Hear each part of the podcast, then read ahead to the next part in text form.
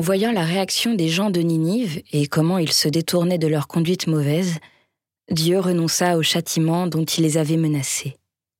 Jonas en eut un grand dépit et il se fâcha. Il fit une prière au Seigneur. Ah, Seigneur, dit-il, n'est-ce point là ce que je disais lorsque j'étais encore dans mon pays? C'est pourquoi je m'étais d'abord enfui à Tarsis.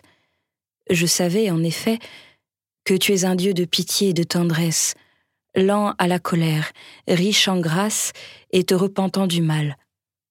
Maintenant, Seigneur, prends donc ma vie, car mieux vaut pour moi mourir que vivre. Le Seigneur répondit, As-tu raison de te fâcher?